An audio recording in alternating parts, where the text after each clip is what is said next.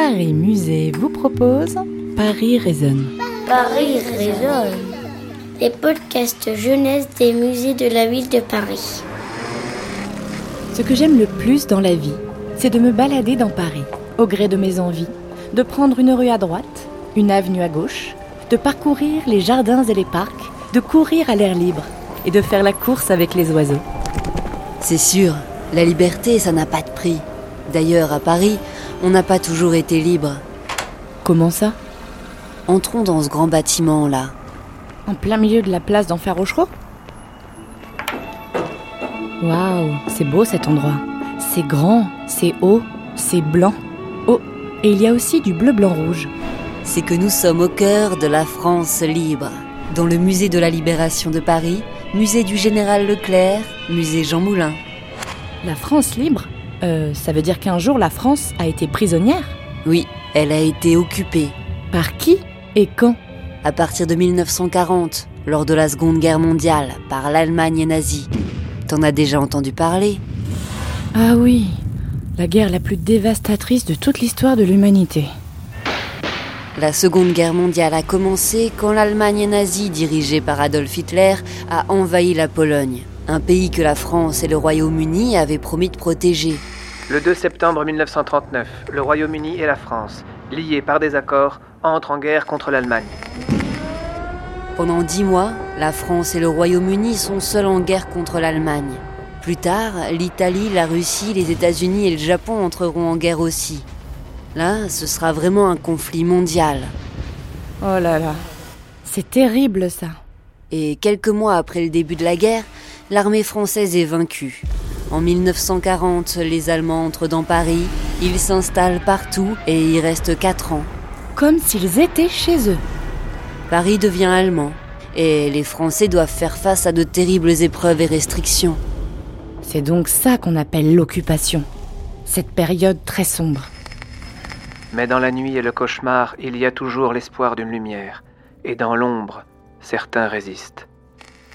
Tout le monde ne s'est pas laissé faire Une petite partie de la population a accepté de collaborer avec les Allemands. La majorité de la population a fait ce qu'elle pouvait pour survivre à la terrible situation. Il fallait trouver des moyens pour se nourrir et échapper aux nombreuses épreuves infligées.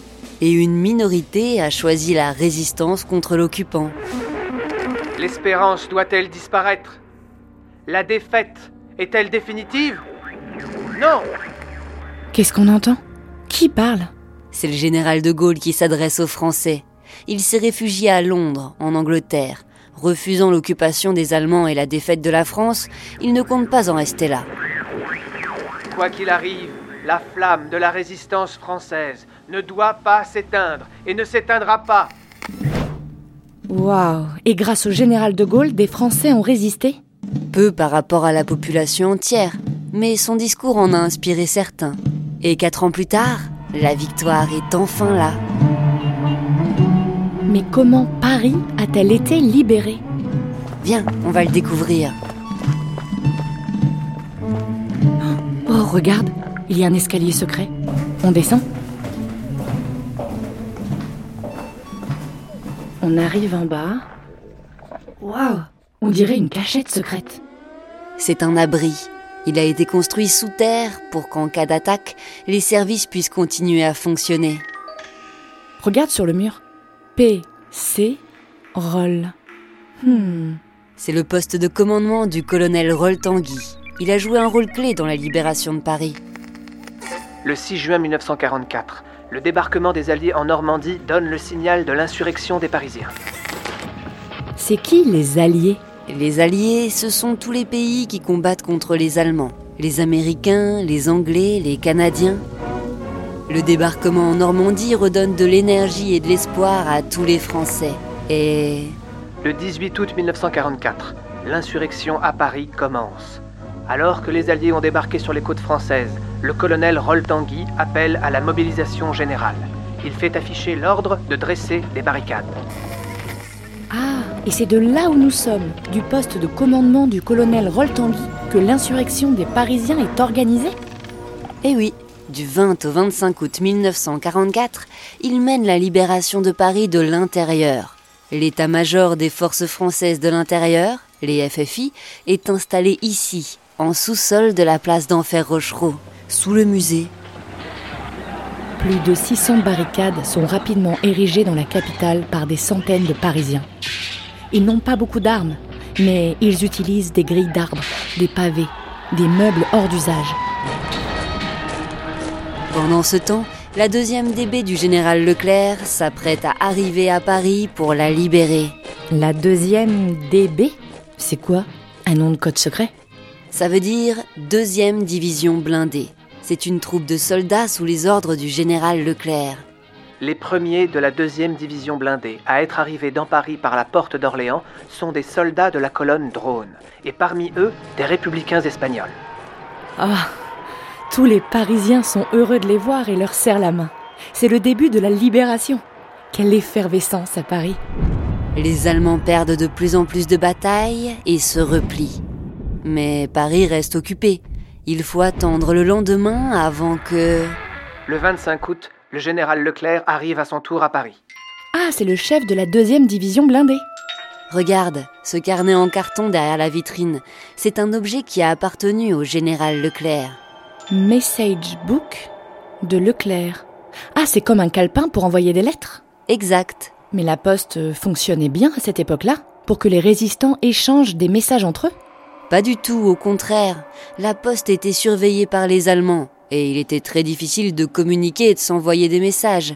Ici, le général Leclerc a fait envoyer son message via un avion appelé Piper Cub. À la place d'un pigeon voyageur, le Piper Cub, c'est un avion voyageur. C'est un peu ça. L'avion, le Piper Cub, devait voler très bas pour ne pas se faire repérer par les Allemands. Il a livré son message au-dessus de la préfecture de police où étaient retranchés des policiers résistants. Le général Leclerc vous fait dire Tenez bon, nous arrivons. Ouf Le 25 août, il tient parole.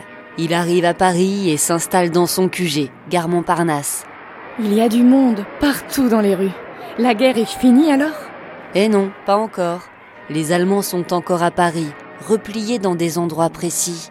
Alors pendant qu'une partie de la ville fait la fête, dans d'autres quartiers, il y a encore des combats en cours.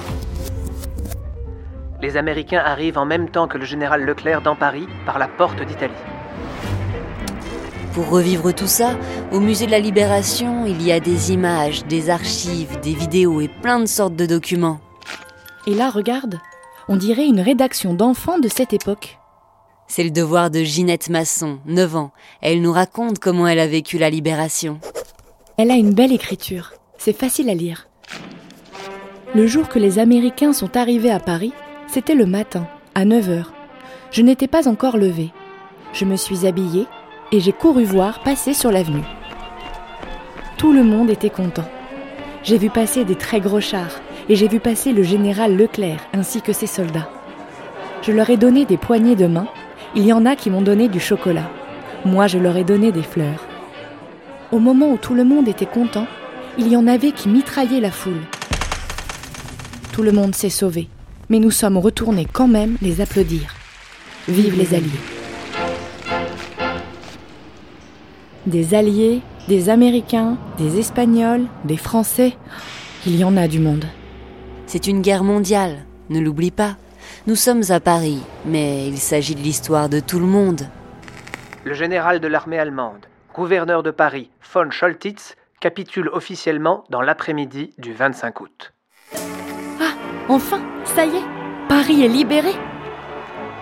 Mais où est le grand général qui avait résisté et qui était parti à Londres Le général de Gaulle Ne t'inquiète pas, il arrive aussi le 25 août et prononce un discours à l'hôtel de ville de Paris. Paris, Paris outragé, Paris brisé, Paris martyrisé, mais Paris libéré, libéré par lui-même, libéré par son peuple, avec le concours des armées de la France, avec l'appui et le concours de la France tout entière, de la France qui se bat, de la seule France, de la vraie France, de la France éternelle. Le lendemain, le 26 août, le général de Gaulle défile sur l'avenue des Champs-Élysées. Quelle foule incroyable Les Parisiens sont tous là.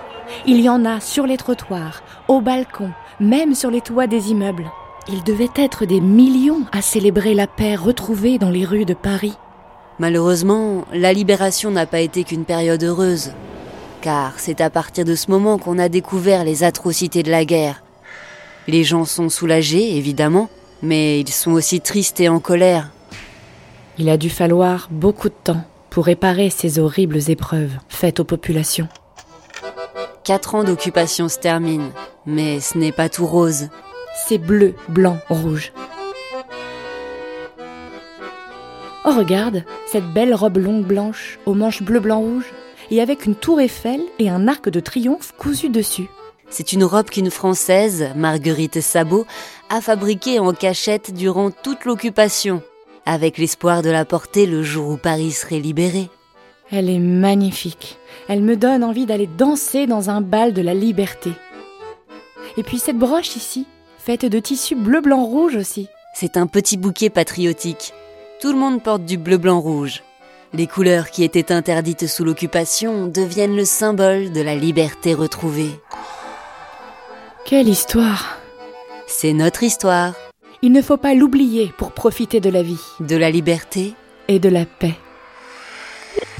Paris résonne. Au musée de la Libération de Paris, musée du Général Leclerc, musée Jean Moulin. Un podcast Paris Musée, réalisé avec Pauline Coppen, Elsa Denac, Grégoire le Prince Ringuet. Ça vous a plu? Découvrez les autres musées à travers Paris résonne.